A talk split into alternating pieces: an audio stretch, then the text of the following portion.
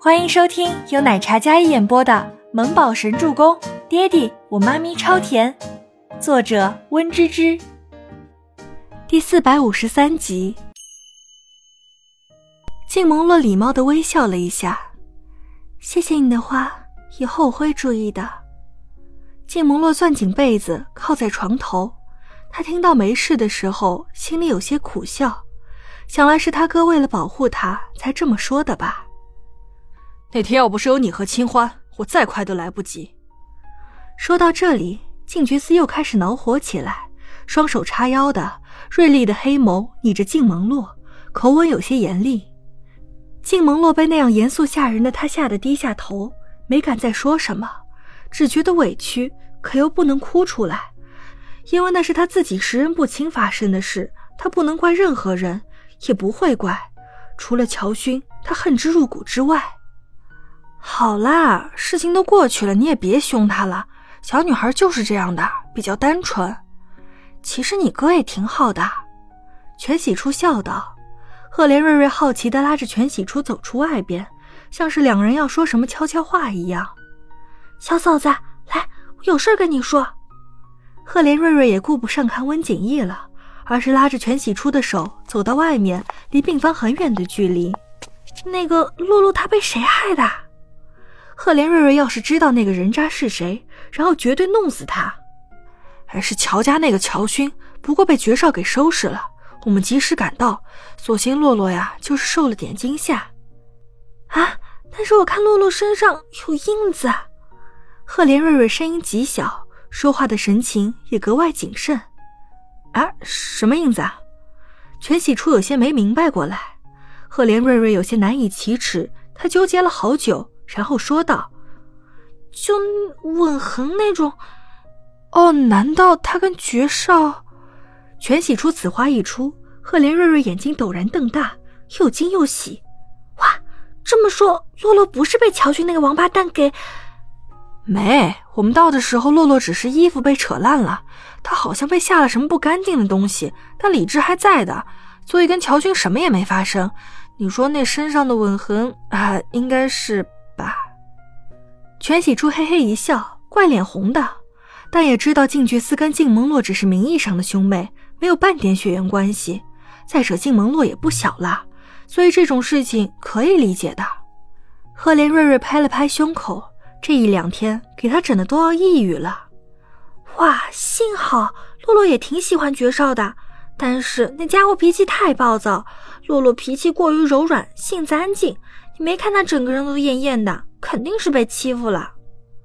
赫连瑞瑞咬牙道：“哎，小姑娘家懂太多可不好。听说你才十七岁，知道这么多干什么？”全喜初双手环胸，看着一脸唠叨的赫连瑞瑞。赫连瑞瑞也觉得自己好像过于那个啥了，啊，既然这样，那没事了。洛洛估计还没接受这个事实吧，等他缓缓就好了。哎，那个医生你认识不？多大了？单身吗？喜欢什么样的女孩啊？赫连瑞瑞拉着全喜初的手，开始打听温景逸的信息起来。景逸哥，天哪，这小女孩她比你大十岁，你别看她斯文，其实就是个老古董。你们小女孩不喜欢那种刻板类型的吧？有代沟的。不不，没事儿，我百搭。赫连瑞瑞笑得格外灿烂，拍了拍胸口，一副不管温医生怎样，我都可以的架势。全喜初被逗笑，他好夸张的捂着肚子，笑得眼泪都要出来的那种。小丫头后生可畏啊！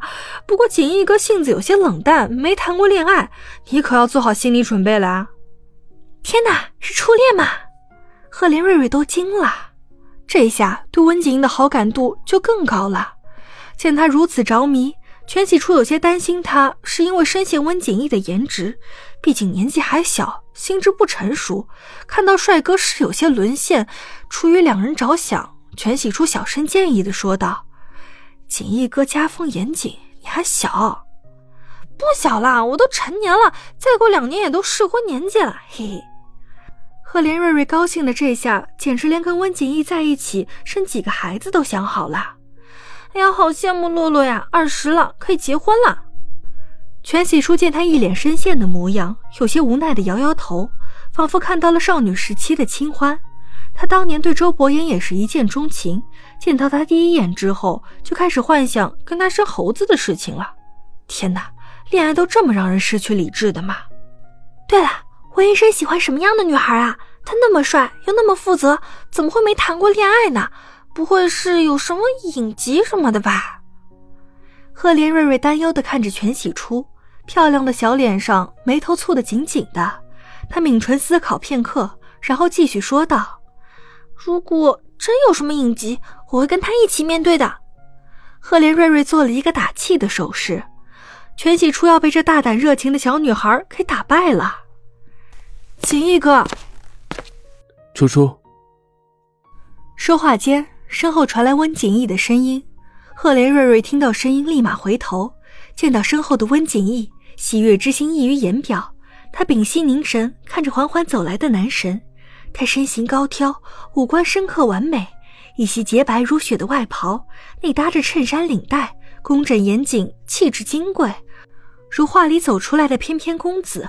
每进一步，赫连瑞瑞就心跳加快一分，痴痴的眼神一眨不顺的，跟迷妹似的。温景逸缓步走来，只看了一眼赫连瑞瑞，然后便看向了全喜初。初初。订好了餐厅，等我下班一起吃午饭吧。星星呢？